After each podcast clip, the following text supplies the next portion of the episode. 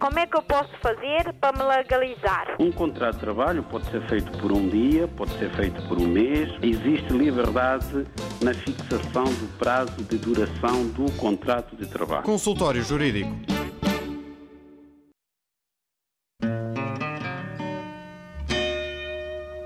This is dedicated to the whole world, the women especially. The men can just listen and think about what I'm about to tell them. The women, this is dedicated to all women in the world. It go like this.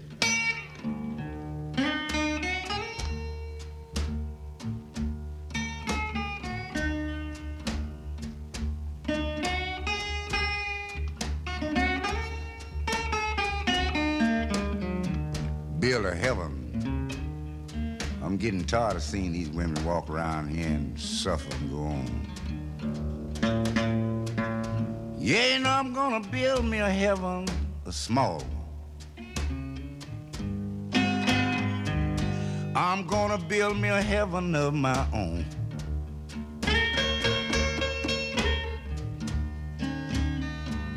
I'm gonna build me a heaven. I'm gonna build me a heaven of my own.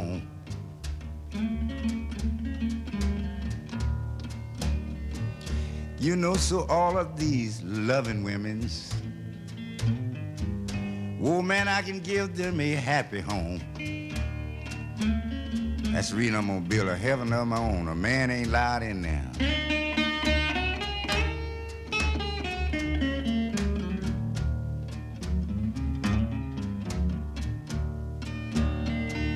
Yeah, you know I ain't gonna call myself Jesus. Oh no, man, I ain't gonna play God.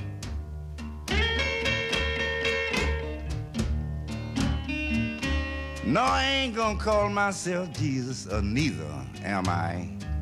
Poor Lightning ain't gonna call himself God.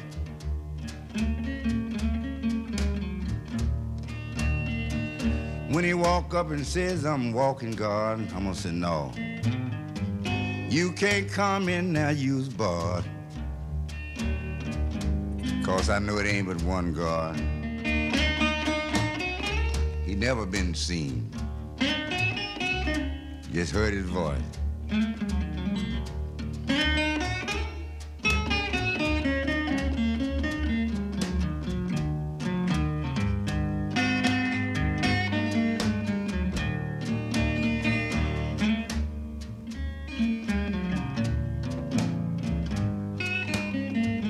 I'm gonna tell you something God knows is true. One we never seen. I say he knows it's true. Why would I come and ask you, God? When I know just as much as you do.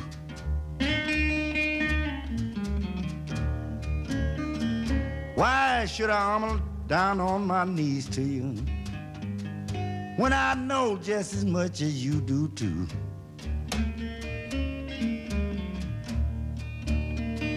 You know we both better pray, man.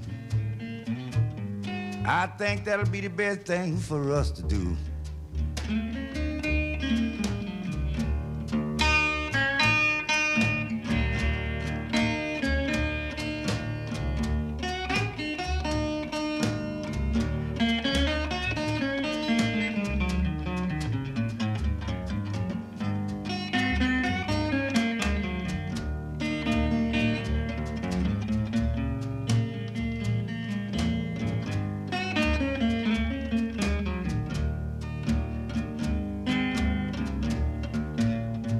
I see the man with long bills.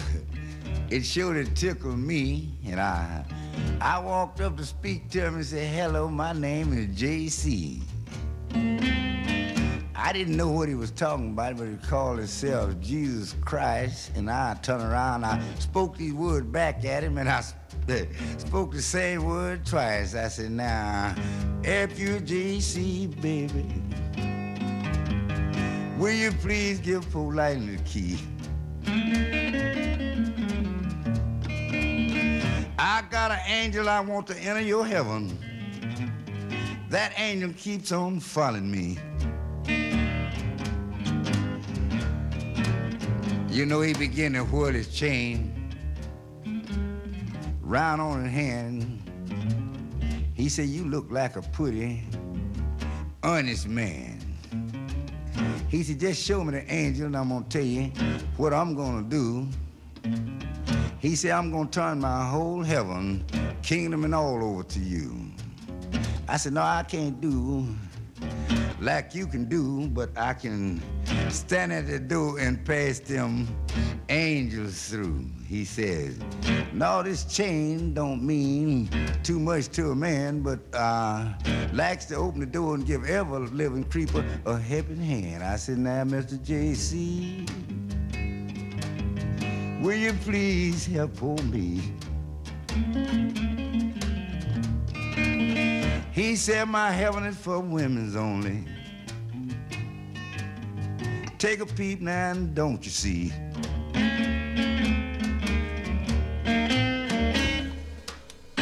Uma abordagem ao blues que se faz no Texas, não é, doutor? É, sem dúvida, o blues do Texas.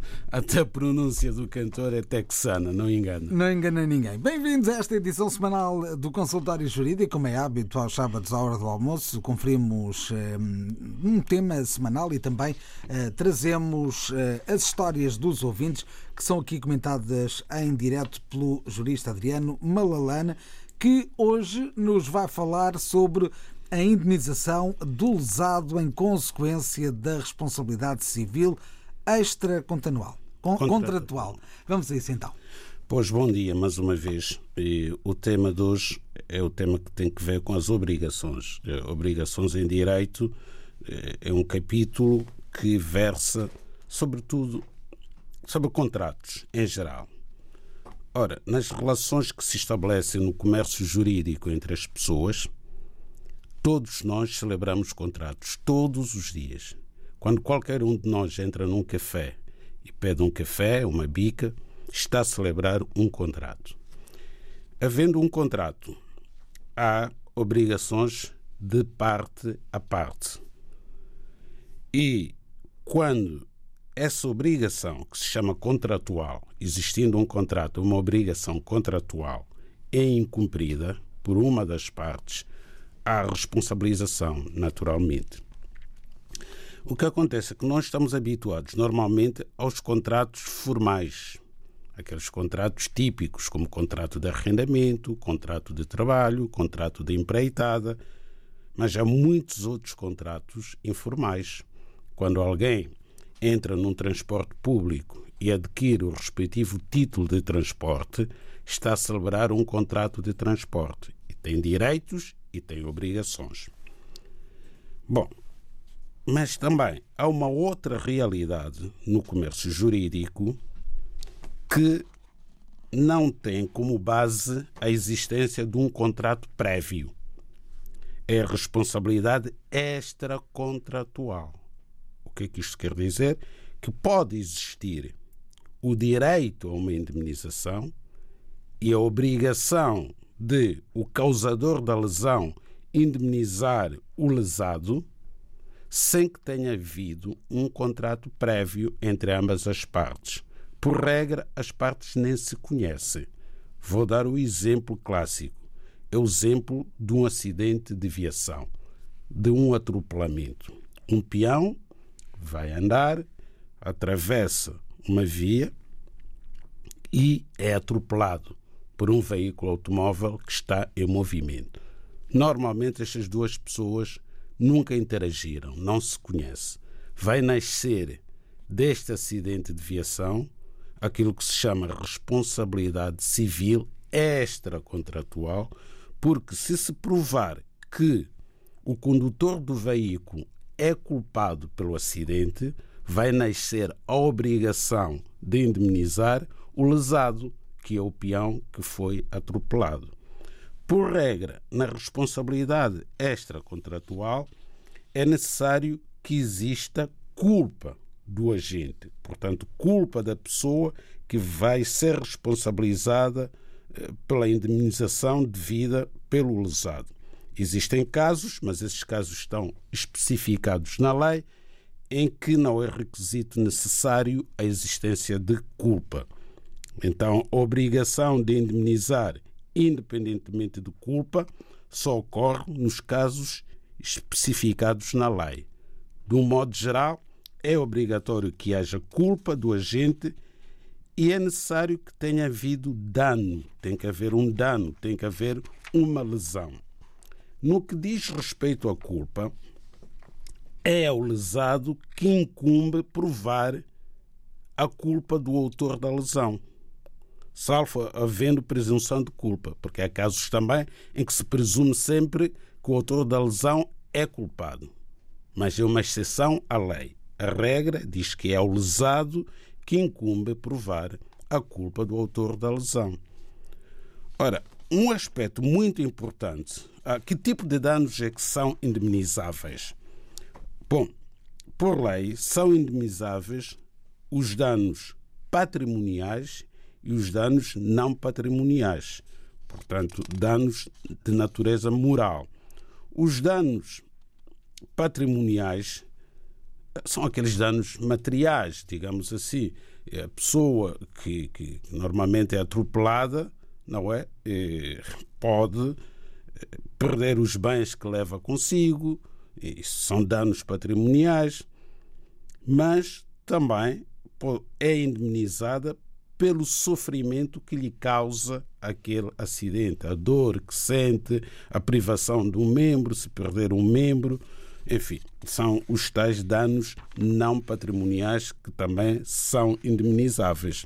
E há também uma outra categoria de danos que também são indemnizáveis, são os chamados lucros cessantes. Portanto, é aquela possibilidade futura de ganho que a pessoa perde em consequência do acidente.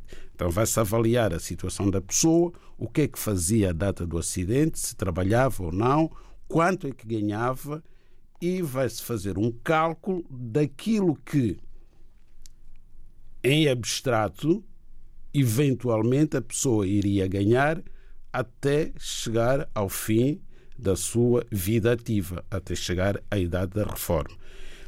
Tão importante quanto isto que foi explicado é ter presente que para reclamar esta indemnização há sempre um prazo, para além do qual o lesado perde o direito à indemnização.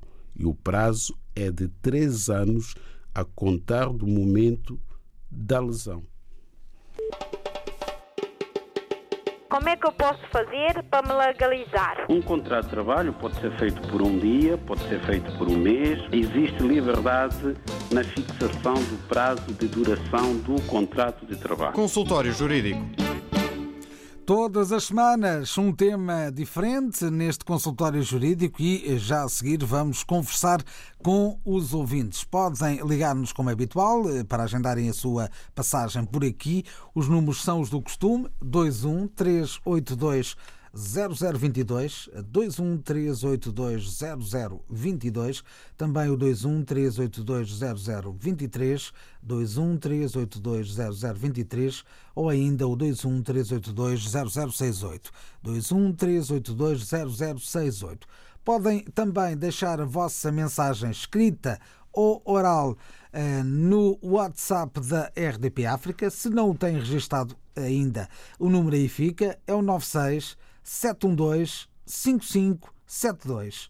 96 712 5572. E podem ainda enviar os vossos e-mails para o endereço habitual consultóriojurídico.rtp.pt. Por isso temos aqui várias formas de contactar com o consultório jurídico.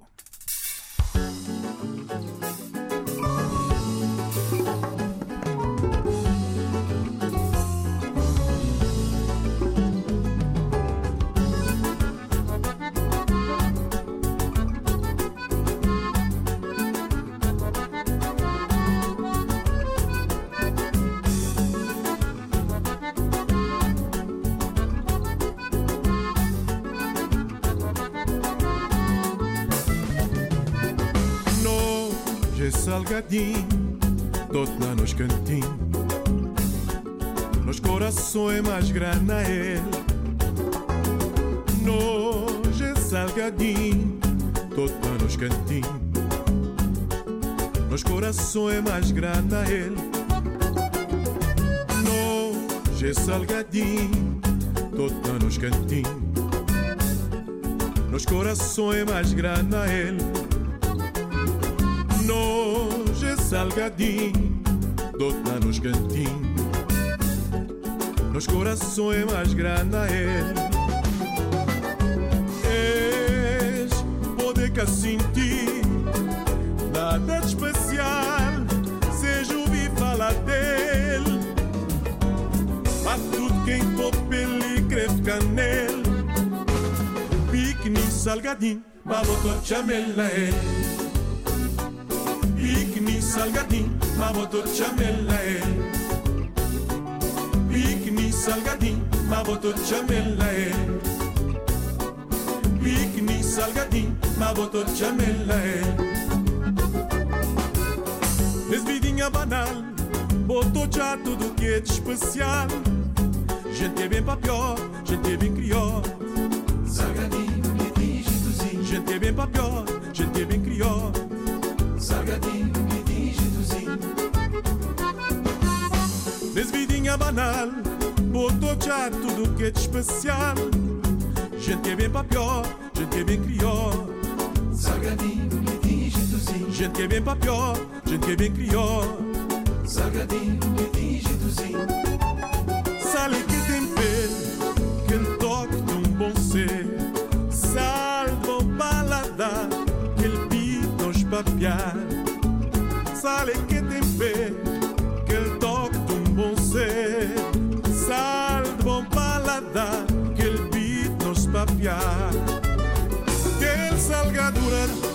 doçura desvidadura. Já de sal, tá colher, tudo seja irmão. E vocês futuro, nasces bom. Piquenique no Atlântico, de sal, seja gente. E seja cântico, de sal, seja gente. E seja simplicidade Jet sal nunca tá trocar Pra vai dar Jet sal, se gente E seja cântico Jet sal, se jeito E seja simplicidade. Jet sal nunca tá trocar Pra vai dar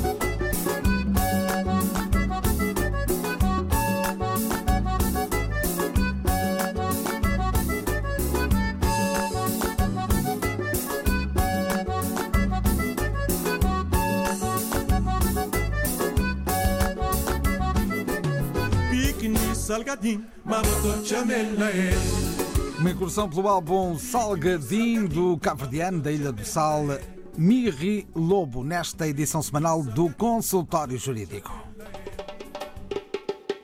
Como é que eu posso fazer para me legalizar? Um contrato de trabalho pode ser feito por um dia, pode ser feito por um mês. Existe liberdade na fixação do prazo de duração do contrato de trabalho. Consultório Jurídico. Vamos olhar então para as eh, questões que nos chegaram uh, via correio eletrónico nos últimos dias. O um, endereço é habitual, consultóriojurídico.rtp.pt. Trago a história de Sabonis Catendi. Uh, diz uh, este ouvinte que tem o pai em Portugal, já cumpriu os cinco anos legais no país, fez a tropa portuguesa, só que há uma situação na certidão de nascimento vem eh, que nasceu no Congo eh, em 1957, eh, iniciou funções nos caminhos de ferro angolanos e até hoje continua em Angola. Gostaria de saber se é preciso também pedir o registro criminal do Congo para dar entrada a este processo. Uma pessoa que nasceu no Congo, trabalhou nos caminhos de ferro em Angola, fez tropa portuguesa enquanto angolano e que quer eh, viver em Portugal. Doutor, o que é que lhe parece este caso? Bom, este caso parece-me simples de responder. Este senhor nasceu no Congo, Há muitos angolanos que nasceram no Congo, mas são angolanos, vieram viver para Angola, estudaram, cresceram em Angola, inclusivamente fez o serviço militar no exército português, portanto era português na altura, antes da independência de Angola, portanto só tem que apresentar o certificado do registro criminal do país de nacionalidade, neste caso Angola. Não obstante ter nascido no Congo. Aqui também há pessoas que nasceram em Espanha e são portugueses, não é? poderá, por várias circunstâncias, os pais terem tido necessidade de ir ao Congo, porque tinham familiares lá, nasceu, mas ele é angolano, cresceu sempre em Angola, basta o registro criminal, até porque muito provavelmente voltaram para Angola muito antes dele completar 16 anos, que é a idade da imputabilidade penal. Portanto, como criança, nunca podia cometer crime no Congo. Ou seja, já não tem que voltar ao Congo para estes efeitos. Não, não, não, tem qualquer ligação ao Congo, é angolano para todos os efeitos. Muito bem, vamos à próxima história. É uma história que já aqui contámos há umas semanas. Eh, com certeza a Dona Luísa eh, Sumburuane do O não ouviu a resposta e por isso vamos tentar aqui eh, carta longa, mas de qualquer forma vamos aqui tentar simplificar um bocadinho a história que é aqui contada. Sou Luísa Sobruano do O, recentemente fiquei viúva por motivos de Covid e casada com um cidadão de nacionalidade portuguesa, mãe de um menor também de nacionalidade portuguesa. O meu marido vivia em Moçambique, em regime de destacamento, trabalhava numa empresa que tinha uma filial em Moçambique e teve a infelicidade de contrair a doença em Moçambique, onde veio a falecer em setembro do ano passado e eh, a situação ficou incerta. Em outubro, aproveitei a ida a Portugal para tratar de assuntos relacionados com o falecimento e também tratar da pensão de sobrevivência para mim e para o bebê de apenas dois anos por sinal também é da nacionalidade portuguesa.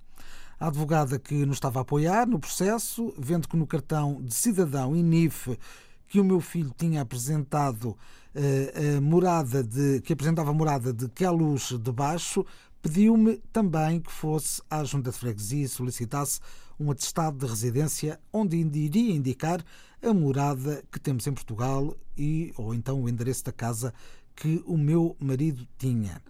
Com a habilitação de herdeiros, passaporte, cartão de cidadão do meu filho, submetemos toda a documentação na Segurança Social para efeitos de pensão em dezembro do ano passado. A Segurança, a Segurança Social pediu-me um visto de autorização de entrada em Portugal, mas não visto Schengen. Sem perceber, enviei o único visto que tenho, eh, que é Schengen, ao que recebo outro e-mail de volta a dizer-me que tinha de enviar um visto Estado de Portugal ou então ir ao CEF e solicitar agendamento em nome do meu filho, nos termos do número 3 do despacho eh, 3863B de 27 de 3 até este ser revogado. Sucede que, em conversa com uma colega que foi viver para Portugal recentemente por motivos de doença do filho, deu-me a entender que se tratava de reagrupamento familiar. A minha questão de fundo é a seguinte: uma vez que eu não tenho o tal visto de Estado de Portugal, para atribuírem o número de segurança social por cidadania, eu e o meu filho perdemos o direito à pensão? Eh, não existindo este documento, qual seria a outra forma de ser atribuído o número de segurança social para efeitos de pensão? Ou, eh, de forma alternativa, como poderemos ultrapassar esta situação? É a questão que fica por parte desta ouvinte a partir de Moçambique.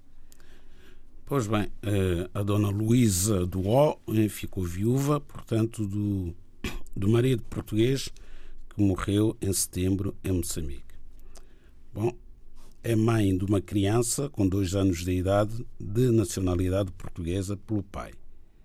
Ora bem, esta criança, tal como a viúva, tal como a mãe, tem direito a uma pensão.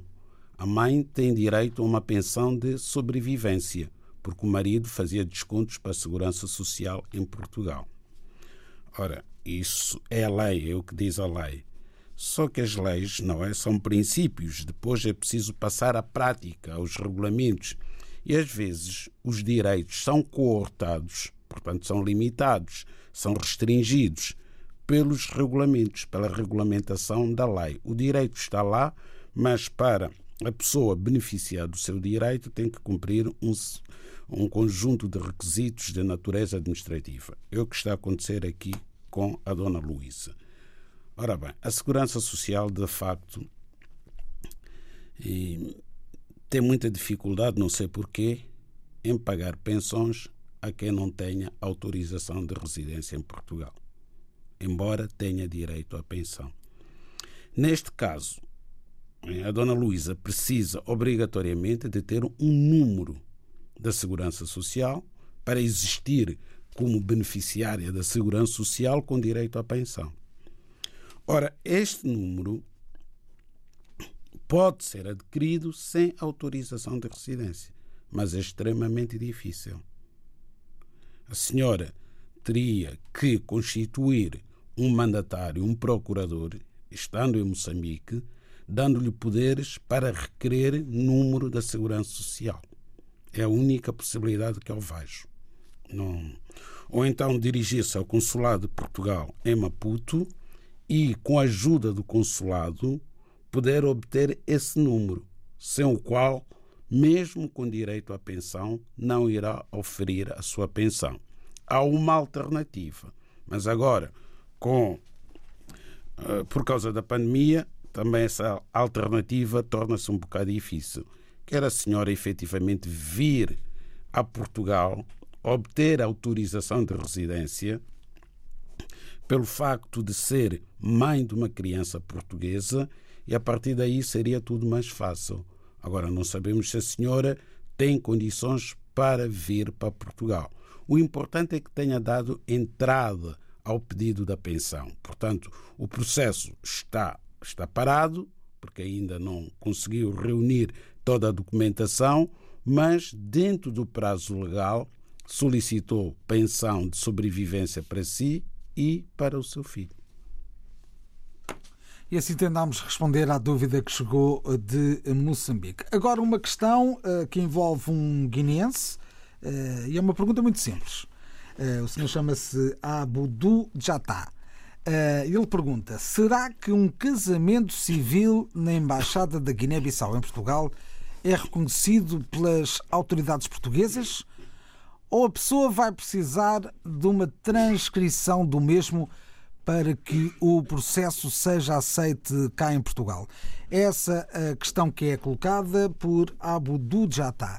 Uh, Bom, esta questão do senhor Jatá é uma questão pertinente, eh, porque têm surgido muitos casos assim, não é, não é caso único.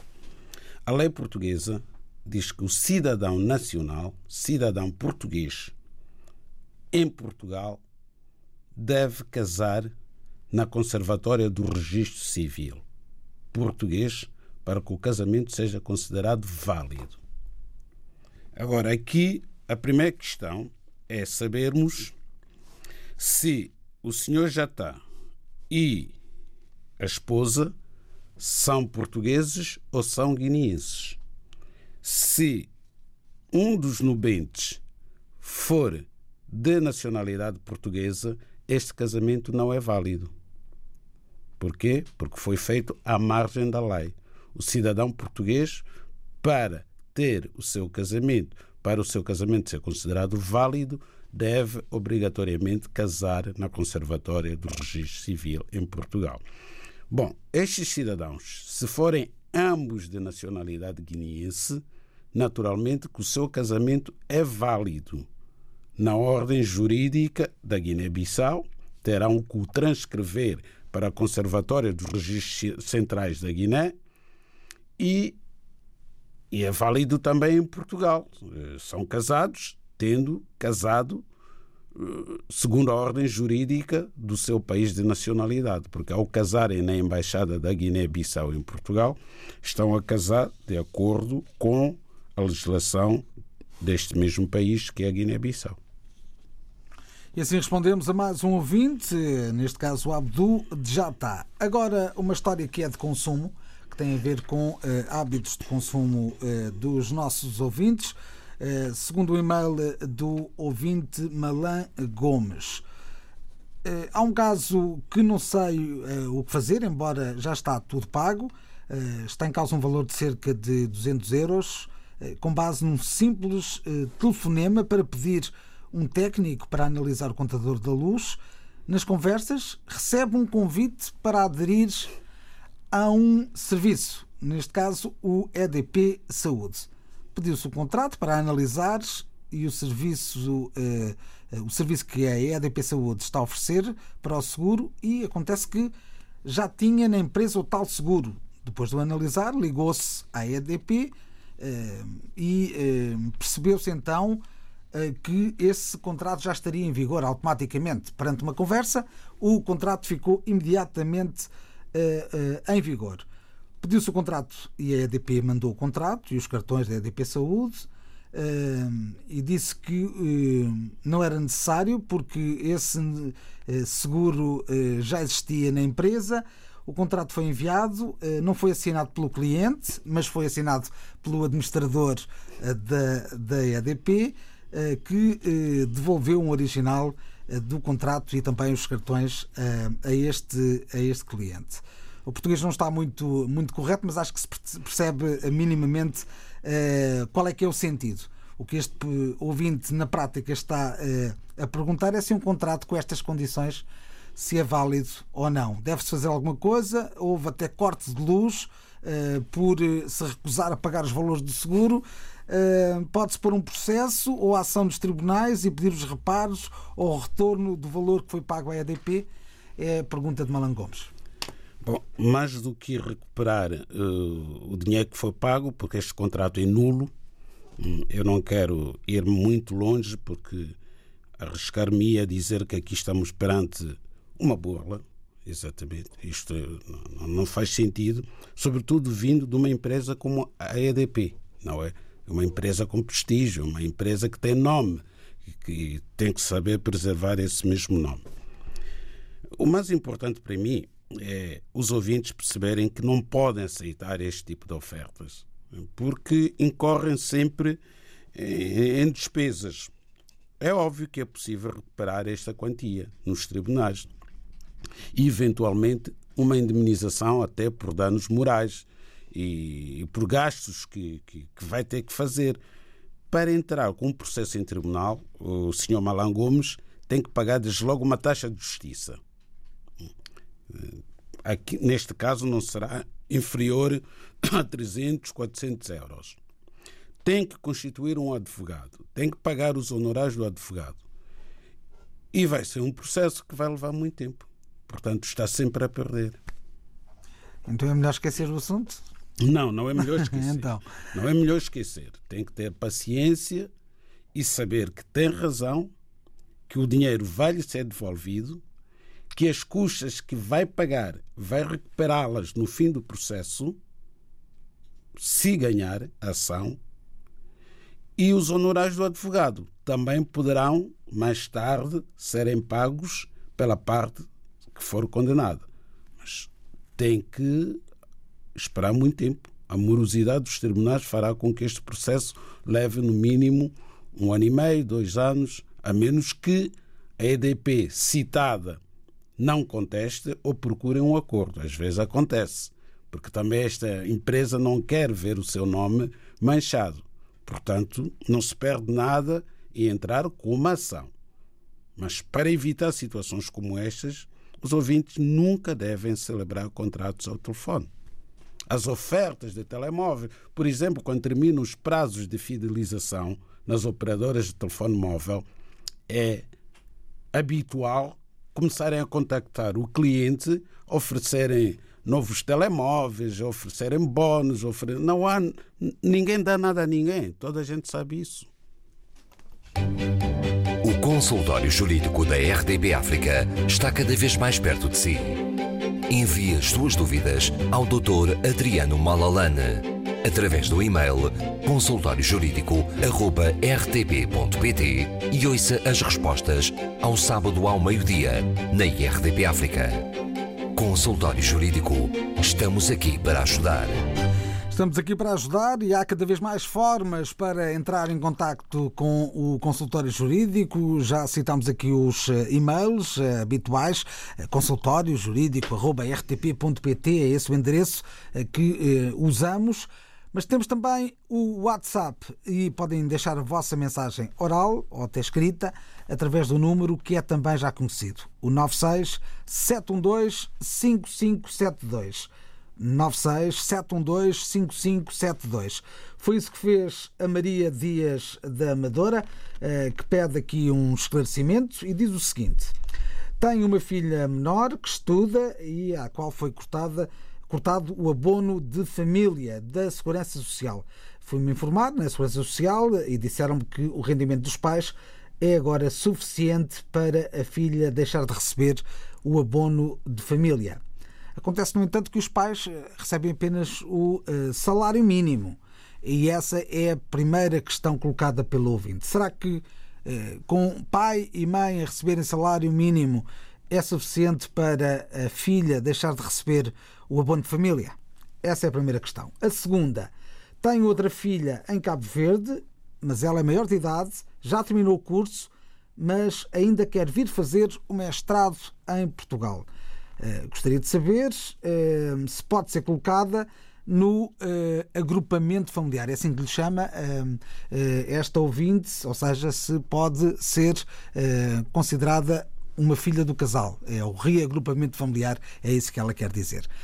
doutor, o que é que lhe parecem estes dois casos?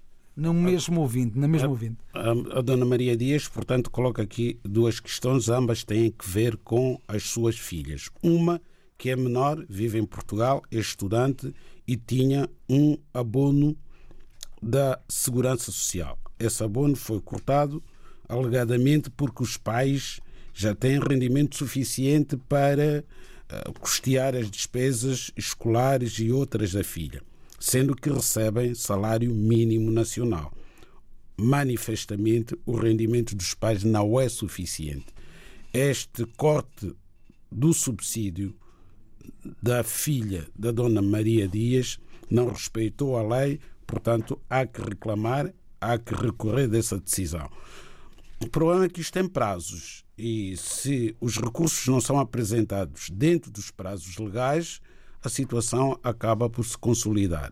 Portanto, a senhora, ao receber uma carta nestes termos, teria que procurar alguém para ajudá-la a apresentar um recurso para o diretor diretor da Segurança Social, para o presidente do Instituto da Segurança Social, porque esta decisão não foi tomada pelo presidente do Instituto. É um técnico que achou que a sua filha não tinha direito a um abono, quando de facto as, os vossos rendimentos são manifestamente insuficientes, quanto mais para quanto mais não seja pelo facto de neste momento as crianças estão em casa a estudar através dos meios tecnológicos, é preciso um computador, é preciso ter internet em casa para a sua filha acompanhar as aulas. E é nesta altura que a Segurança Social corta o subsídio. Não faz sentido. Quanto à outra filha que está em Cabo Verde, maior, que já se licenciou em Cabo Verde, quer vir para Portugal prosseguir os seus estudos e fazer o mestrado, o mais seguro neste caso é a sua filha matricular-se no mestrado em Portugal, e isso é possível passando uma procuração à senhora ou ao pai, pode fazê-la a partir de Cabo Verde, enviando o seu certificado de habilitações da licenciatura que fez em Cabo Verde e vai à internet, vê as universidades que há em Portugal escolhe o curso que ela quer fazer, o curso de mestrado. Depois de matriculada no mestrado, extrai-se uma certidão de matrícula e com esse documento, com os rendimentos dos pais, etc., ela pede visto de estudo para vir para Portugal como estudante. Porque, como é maior, terá dificuldade em beneficiar de reagrupamento familiar. Está mais uma resposta aos nossos ouvintes. Vamos agora ao telefone. Senhores, senhor Saidi está em linha nesta emissão de hoje do Consultório Jurídico. Quer contar-nos a sua história? Estou sim, bom dia. Viva, conte-nos tudo, não nos esconda nada. Ah, vou contar tudo, claro. Bem, um, a minha questão é o seguinte. Uh, queria perguntar ao, ao Dr. Adriano, um, por exemplo, isto foi um caso que aconteceu, com, aconteceu comigo eu e os restantes colegas da equipa de trabalho que a gente estava a trabalhar num posto ah, num centro comercial ah, com uma firma de segurança privada. Não vou chamar o nome. Bem, ah, até no mês de abril do ano passado, no final do abril, recebemos uma carta ah, quando estava a faltar uma sema- ah, três, quatro dias para o final do mês, a avisar de que ah, a partir do dia 1 de maio a nossa nova entidade patronal ia ser uma nova firma que ia entrar no centro comercial. Bem, Ahm, quando chegou no final do mês, esta entidade patronal, esta, esta firma que ganhou o, o que ganhou o centro, disse que não ia contar connosco. E tinham seus trabalhadores ah, que não pretendia con- contratar mais trabalhadores na altura. Bem, fomos para o escritório da, da empresa para a qual temos um contrato de trabalho celebrado e pá, fizemos lá uma, uma reunião com eles, avisamos, assim, ah, avisamos que estávamos interessados em continuar a trabalhar com eles. Pá, a senhora disse, ah, pá, vocês fazem uma carta a dizer que querem continuar a trabalhar com a empresa e tal, depois aí a gente continua, vocês eh, são colocados noutros postos. Fizemos, fomos a uma, a- fizemos uma carta em conjunto, fizemos uma carta que, e, com, e assinamos todos e enviamos a carta com aviso de recepção e que eh, explicámos lá que pretendíamos ficar com eles é para continuar a exercer as nossas funções como, como vigilantes. Pá, e a resposta que nós recebemos é não, é que nós tínhamos que falar com o PM, eles já não tinham nada a ver connosco e, e simplesmente nós passa- passaríamos a ser eh, funcionários do, do PM. Entretanto, processo fomos ao sindicato. O sindicato mandou o processo para o tribunal. E agora estamos à espera. Ah, eu, no meu caso, ah, não consegui arranjar trabalho ainda, por acaso, não consegui arranjar. Mas os meus colegas todos já, alguns conseguiram, já estão a trabalhar e o processo foi enviado para o tribunal, estamos a aguardar.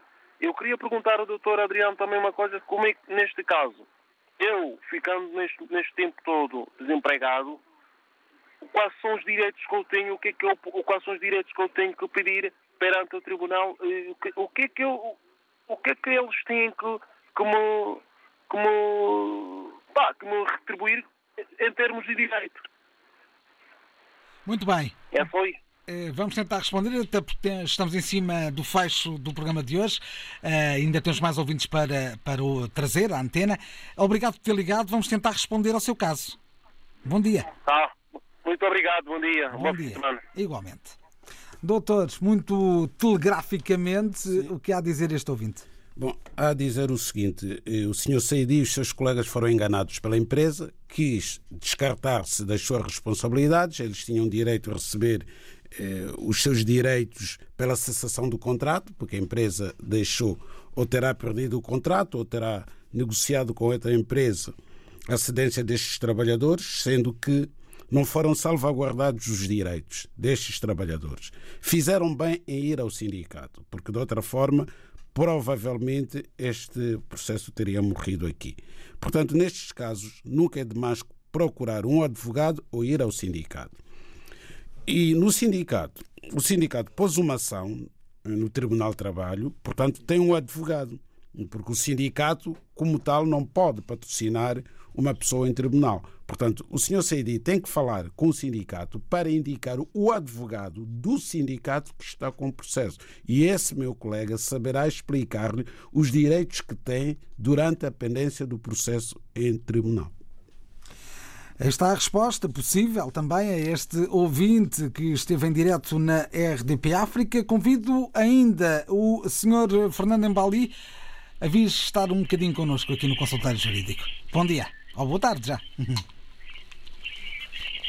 Fernando, está a ouvir-nos? Ah, sim? Sim, sim, conte-nos a sua história, Fernando. Sim, é, Fer- é Fernando, é Fernando Imbali. Muito bem.